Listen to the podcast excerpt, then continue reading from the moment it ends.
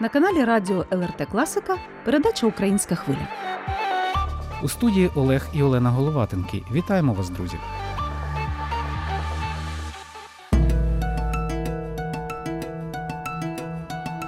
Сьогодні, друзі, в ефірі Української хвилі будемо говорити про українські книжки.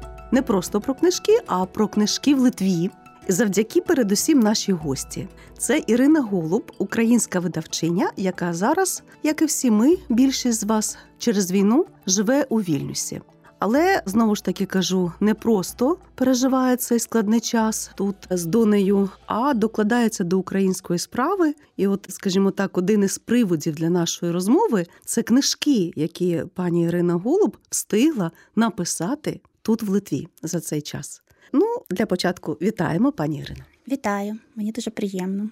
Скажу, що розкіш тримати в руках просто зараз в студії свіженькі видання, які вийшли. Розказую нашим слухачам, відкриваю одну з перших книжок. Вони ще дуже дуже пахнуть. Видавництво Залізне тато, яке, власне, пані Ірина і представляє тут в Литві. Книжки українською мовою. Про одну ми окремо ще розкажемо. Це хай буде така невеличка інтрига для наших слухачів.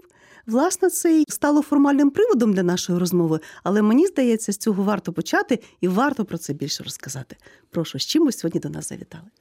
Рада представити вам третю книжку із мого циклу Іларія в Литві. Загалом це цикл, який я задумала рік тому. Тобто ще навіть рік не виповнився. І спочатку виникла ідея написати таку книгу про Литву дітям, щоб було доступно, якось зрозуміло. Чому дітям? Тому що я сама мама доньки. І коли ми приїхали до Литви, моїй доньці Ларі було 5 років, і я думаю, ми мали такий досвід і такі переживання, як і всі українці, тобто якийсь розпач, зневіра, невідомо, що буде попереду. А тут одночасно в тебе дитина, яка сприймає нову країну, і для якої це все якось дивно, і одночасно стрес і цікаво. І от ці враження дитячі, такі свіжі, мені хотілося якось перенести в книгу, якось зафіксувати і для себе, і для всіх. І коли ми трішечки оговталися від е, цієї стресової ситуації, то почали пізнавати цю країну, Литву, подорожувати. Ми були дуже у багатьох містах містах, місцях і якось занурювалися в історію, ходили по музеях, і дуже захотілося розповісти і українцям про Литву, тому що насправді в українці ж дуже мало, мені здається, знають про Литву, навіть плутають з Латвією часто, і не те, що діти, а навіть і дорослі люди. І от спочатку це було щось таке сумбурне, а потім, після того як ми брали участь у виставці Вільнюс книгу Мугі в минулому році, воно одразу в мене якось викристалізувалося реалізувалося, і я в себе в голові уявила структуру книжки, що це от буде знайомство з країною, потім про її міста і місця, потім якісь традиції, звичаї. І одразу в мене склалося, що це має бути такий цикл із чотирьох книжок.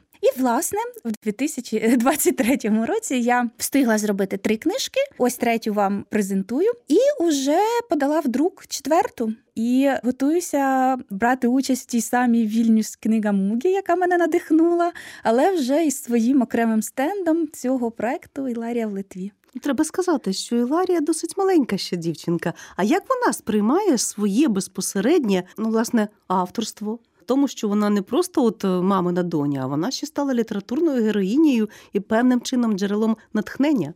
Ой, ну вона дуже пишається, що і прям так цей досвід переживає. А про яку дитину ще написали книжку. Але вона водночас відчуває певну відповідальність, тому що вона, наприклад, в себе в школі вона прийшла, подарувала ці книжки, але вона паралельно розповідає про е, що йдеться в книжці, про ті міста. Якось вона на себе взяла таку роль і місію просвітницьку, навіть я би сказала. Ну не кажучи вже, коли ми були в Україні, то звісно, вона дуже хотіла, щоб ми робили презентації, і щоб саме вона робила ці презентації. Ну, можливо, так і буде. Подорослішала завдяки е, цьому. Так, дуже вона подорослішала, і в неї якесь таке усвідомлення цієї відповідальності прийшло, що ми не просто так тут в Литві, що ми перебуваємо тут і в зв'язку з тим, що війна, а що ми цей час можемо використати для того того, щоб якось укріпити наші стосунки з литовцями, щоб українцям розповісти щось про Литву. Тобто, що можна цей навіть складний час щось робити корисне. Мені здається, вона це усвідомлює.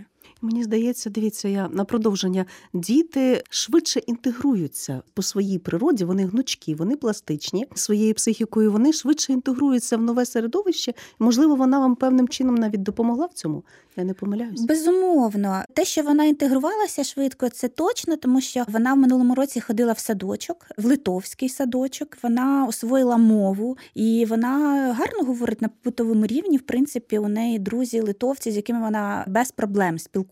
Вона мені виступає перекладачем часто, тому що я не так гарно розумію мову, і вона набагато швидше це якось всотує в себе. І вона навіть коли я в своїх тривогах, можливо, в якихось ну турботах. Ну це зрозуміло, ти в цих новинах, і ти часом не помічаєш чогось такого, а вона звертає мою увагу. А тут у литовців так. А от зверни увагу, вони от тут так святкують. А от вони так говорять. А вони там про якийсь уклад. Вона весь час на це звертає увагу на ці дрібнички, і мою увагу звертає. Ми цей досвід в книжці він якби наш спільний досвід насправді. Дякуємо Литві за те, що прихистила таку чудову родину і надала можливість просто спокійно спати і рости маленькій дівчинці Іларії, яка стала героїнею відразу, як каже її мама, вже чотирьох книжок, четверта в друці зараз. Та я думаю, безумовно, таким чином ви надихаєте свого тата, який зараз захищає Україну і не перший рік захищає.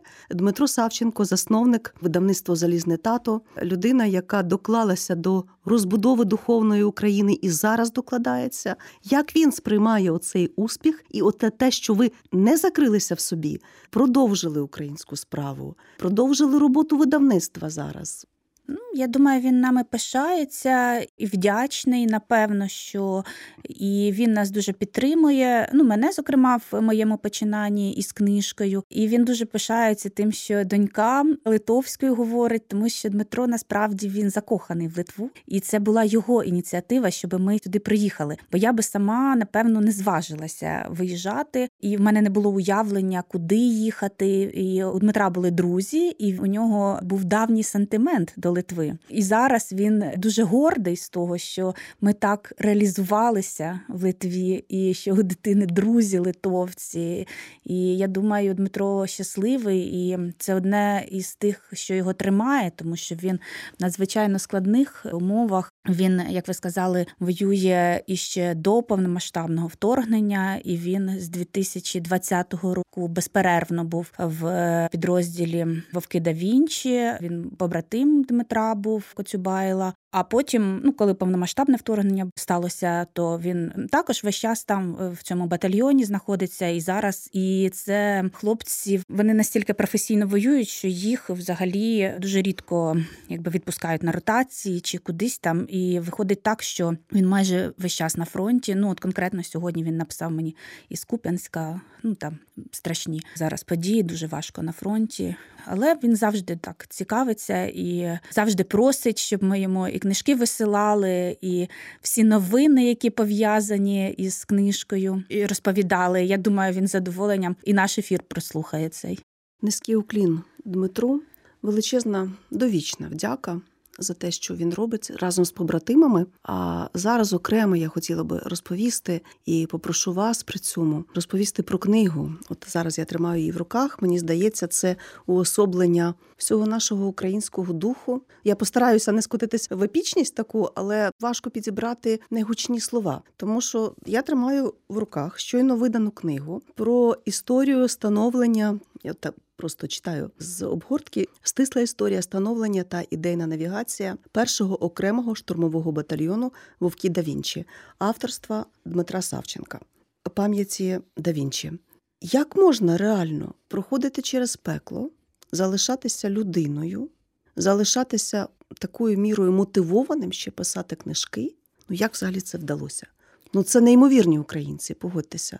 Оленко, я сама дивуюся, як він знайшов час і ну, ресурс в собі, щоб це написати. Але менше з тим. Він дуже хотів написати таку книжку саме про свій підрозділ. І те, що він пішов служити туди, це ж не просто так. Він в націоналістичному русі з підліткового віку Дмитро. І я думаю, те, що він пішов у правий сектор, Вовки да Вінчі, це один із підрозділів правого сектору. В цьому є глибокий ідеологічний і символічний і логічний зміст. І він багато часу присвячував саме просвітницькій діяльності, коли нові бійці приходять. Постійно потрібно їм розповідати, е, яка ідеологія підрозділу, е, яка десь, так, історія мотивувати. Дмитро е, часто ділиться, що він до певної міри, як і психолог, як педагог. Я думаю, він чудовий педагог, тому що нам дуже багато на сторінку нашого видавництва подяки йому пишуть, що він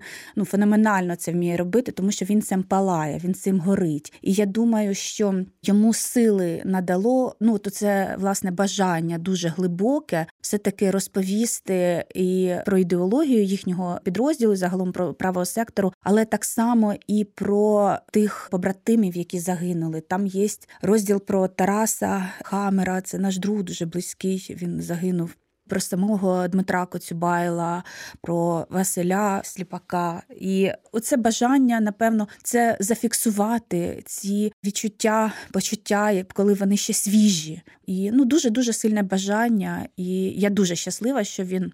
Це зміг а ще хотіла сказати, що отець В'ячеслав Труш він глибокий знавець, експерт якраз націоналістичного руху. Здається, він дисертаційне дослідження з цього писав. Він зробив коментарі і редагування цієї книжки, за що ми йому дуже вдячні. Як тільки ми отримали текст, ми одразу все підхопили і у видавництві заходилися швидко-швидко це все робити. І в рекордні терміни ми видали цю книжку. Я щаслива, що нам вдалося це реалізувати всім бійцям підрозділу. Ми безкоштовно безкоштовно її розповсюджуємо. Також в нас звертаються родичі загиблих побратимів. Ми також все безкоштовно розповсюджуємо за рахунок видавництва, але багато людей і купують, і купують великими партіями. Ну надзвичайний інтерес у суспільстві до цієї книжки. І ну я щаслива, що цей проект нам вдалося реалізувати. Також що кажуть його побратими там, от просто з ким він зараз. Ну я уявляю. Тобто, ну фактично люди увійшли в історію і своїм подвигом, і поруч була людина людина, і є людина, яка може це зафіксувати і донести. Я думаю, вони усвідомлюють свою унікальність, і так, в принципі, там із ним ну насправді героїчні люди. Вони всі герої, але вони скромні. Тобто тут немає якоїсь такої пихи чи чогось. Це всі люди, для яких головне служіння Україні, все таки. Іринко, стільки років чекати чоловіка, жити новинами щоранку, повідомленнями з фронту до наступних повідомлень, я так собі це розумію. Розуміти, що ця війна не те, що колись говорив гарний оратор, телеоратор, що кілька тижнів, потім кілька місяців. Потім ми налаштувалися на спринтерську дистанцію. А зараз всі усвідомлюємо, що це марафон. Стільки років витримувати, де ви берете сили? Ох, якби я знала, де я беру сили. Ну насправді, звісно, дитина дуже тримає. Коли е, в тебе дитина, то ти хочеш чи не хочеш, ти все одно встаєш зранку, ти маєш і посміхнутися, і бути в формі. І якби не дитина, я не знаю, це було б щось інше. А також ну як усвідомлення, що їм гірше хлопцям точно морально і фізично, і ну психологічно. Це просто вони щодня долають страшні їм речі, доводиться переживати, і ти е, розумієш, що тобі все одно не так складно, як їм. І також є якесь усвідомлення. Напевно, місії України, що раз так сталося, уже що в нас такий сусід, і що ми вже скільки горя пережили. Ми маємо це все переживати гідно і триматися, і також в ім'я тих, хто загинув. Я весь час думаю про тих хлопців, які загинули, особливо про тих, кого ми особисто знали, хто був у нас в домі, з ким ми дружили. І я думаю, що вони були молодші, ніж я, розумніше, ніж я, краще, можливо, з моральної точки зору, як ніж я. Але вони загинули, а я живу, і я маю, значить, жити, як би це пафосно не звучало, і за них. І ну, бути гідною тієї жертви, яку вони принесли. Це дає сили. Я думаю, що ще тримає відчуття того, що наш спільний знайомий Дмитро Олександрович Корчинський він зараз курує батальйон братства, і там теж багато достойних людей і воює, і пішли в кращі світи, і таку виконавши свою місію. Ну, тобто є люди, які все-таки, попри все, продовжують надихати і в чомусь вести навіть духовно. Так, безумовно. І Дмитро Олександрович один із них. У нього, до речі, вчора день народження був. Ну, так, це символічно і День Соборності, угу. і ювілей. Я так привідкриваю. Ми, до речі, зараз працюємо над новою книжкою. Його також і я привідкриваю. І ще одна буде. От людина також має сили і натхнення. Ну, Дмитро Олександрович, творити в такий надскладний час. Я десь прочитала нещодавно про те, що українське книговидавництво у війну фактично зараз переживає друге народження. Спростуйте, чи якось присадіть на землю, чи навпаки підтвердіть, чи справді це так. Люди готові читати, попри все, і готові вкладатися е, в те, щоб купувати книжки. Правда? Я не можу сказати за весь ринок, і напевно, ми не можемо бути репрезентативними. У нас все таки не таке велике видавництво, але дослідження про це говорять. І якщо казати щодо нашого видавництва, це так абсолютно, тому що був такий невеличкий короткий період одразу після повномасштабного вторгнення, коли ну всі повиїжджали, і ми закрили склад. Ми взагалі не торгували десь три місяці. Ми скільки отримували листів дзвінків. Люди просто писали, як купити книжки, чому ви не, не видаєтеся, чому ви не торгуєте. І я була дуже здивована. Ну як так, війна, Боже, міста бомблять, люди тікають, а їм хочеться книжок. І як тільки ми змогли, ми одразу реанімували все склад і почали видавати нові книжки. І здається, за той рік, за 22-й, у нас було 10 книжок. І я коли рахувала, я сама здивувалася, як це нам вдалося, як це ми робимо. І у нас е, злет, так я це підтверджую. У нас точно в два рази, напевно, збільшилося кількість продажів, і ми не встигаємо навіть за цим. Ну намагаємося зараз. Будемо от майже завершений е, новий сайт видавництва. Ну більш такий зручний, більш сучасний, і декілька книжок також в друкарській підготовці. Так що я думаю, що це правда, що людям хочеться читати, і причому хочеться читати щось таке, можливо, історичне, націоналістичне, щось, що мотивує, щось, що надихає. І наші книжки е, тут, як це в мейнстрімі. Пані Ірино, я вам хочу подякувати за вашу діяльність і за те, що є тяглість у цієї історичної пам'яті, тому що ми згадували вже Дмитра Олександровича, і перша книжка, яку я прочитав, була Війна у натовпі. Там було можливо е, багато романтизму певного, але це вже була реальність. Тобто і війна з Росією, і не було несподіванки в 93-му році, коли була російсько-грузинська війна, перша, і 2008 рік не було несподіванки, коли була вже друга російсько-грузинська війна. І всі розуміли, але це була еліта нації, що це війна з Росією, яка триває не на українській території. І чим довше вона там триває, тим більше ми відтягуємо, що ворог прийде сюди. Українське суспільство перебувало в іншій реальності, і зараз ваші книжки допомагають так протверезінню певному і мотивації, коли ми читаємо і про Анатолія Лупеноса, нашого діяча, і про ті події ще 80-х років, коли ідеологічна війна вже тривала наперед, коли ще Україна навіть не стала незалежною державою. Це перепоховання наших видатних постатей. От е, з тих моментів починається ця війна, наскільки розумію, цей етап цивілізаційної цієї війни. Тому я дуже вдячний вашому видавництву, що ви саме цей напрямок ведете і поєднуєте пам'ять поколінь. Дякую за такі теплі слова. Насправді я хочу вам сказати, що книжка Війна у натопі це просто безсумнівний бестселер. Вона і дотепер продається. Ми її додруковуємо, додруковуємо, і є величезний на неї запит на цю книгу. І взагалі ця серія наша ціла серія книжок про Унаунсо, і вони користуються ну такою перманентною популярністю. Запит є на них весь час, як і на нашу серію Вільний Кавказ, де ми розповідаємо про боротьбу братніх народів, про боротьбу чеченського народу, грузинського народу проти Росії. І у людей є сталий інтерес до цих тем, і мені відрадно ну, це усвідомлювати. Мені здається, що ми робимо корисну якусь таку справу. Дякую. І я може ще так от згадаю, коли ми познайомилися з Дмитром Олександровичем. Ми спочатку познайомилися з оператором Георгія Гонгадзе, і він дуже багато розповідав і розповідав таких речей, про які мало б знати суспільство. Менше мало бути цього піару, а більше, скажімо так, змістовної частини і знання про його фільми Тіні війни і ті, що він знімав в Абхазії.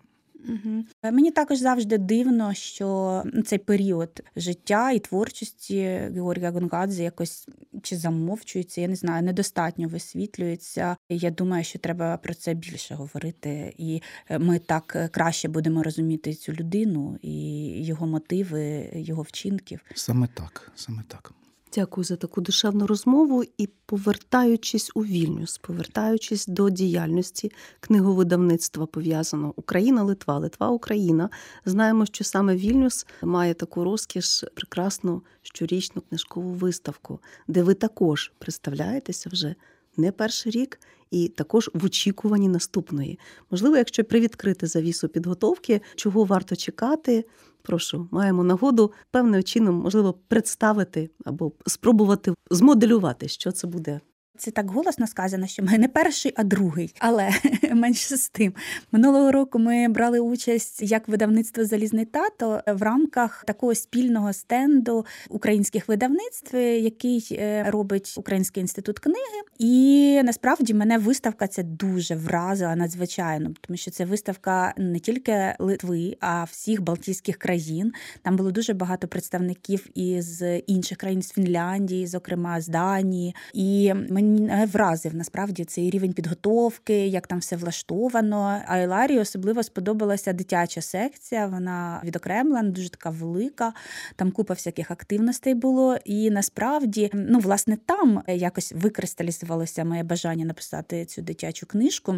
Тож я одразу розуміла, що я хочу, щоб у мене був свій окремий стенд, і це буде навіть не стенд видавництва Залізний тато. Залізний тато ми представимо в рамках того ж спільного стенду. А це буде конкретно стенд цього проекту Іларія в Литві. Тобто ми будемо продавати там тільки ці чотири книжки, розповідати про ці чотири книжки. Він оформлений буде відповідним чином, і це буде тільки от стенд цього проекту. І насправді вже все готово готово, тому що литовці люблять завчасно все готувати. І дизайн стенду все все зроблено. Книжка четверта вже в друці, тож залишилося просто морально готуватися.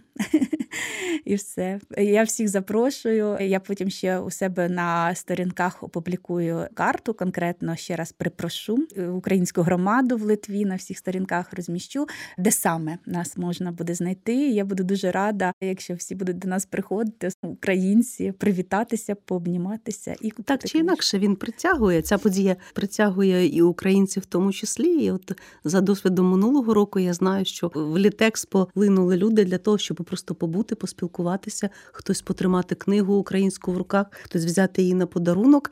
А українцям нагадаю, що от зокрема видання, про яке ми сьогодні говоримо, Іларія в Литві, і яке буде представлено на книжковій виставці, ось зовсім скоро вже у Вільнюсі. Це двомовне видання, це україно-литовський текст. І завдяки цьому мені здається, нам, людям, які інтегруються в новій країні для нас, власне, корисно прочитати не тільки дітям, тому що ось вам, будь ласка, живий посібник мови, причому такої доступної. Дякую, що зауважили це. Тому що минулого разу, коли ми брали участь, і найбільше ну в цій виставці і приходили дорослі люди, литовці, і запитували дитячі книжки для себе, тому що багато литовців вивчає українську, і я так зрозуміла. Я одразу також зрозуміла, що вона має бути і українською, і литовською, і так, що це не тільки для дітей, а й для дорослих, і це дуже зручно. І у мене весь текст розміщений. Тобто на одній сторінці одразу йде український і литовський текст, і це зручно як литовцям, які вивчають українську, так і українцям, які вивчають литовську. Це одразу так було задумано. Тут є практичний сенс. Дякую за таку увагу до читача, передусім. І хочу попитати: окрім майбутньої виставки, де ще можна придбати або потримати в руках, або взяти почитати Іларію в Литві книжку.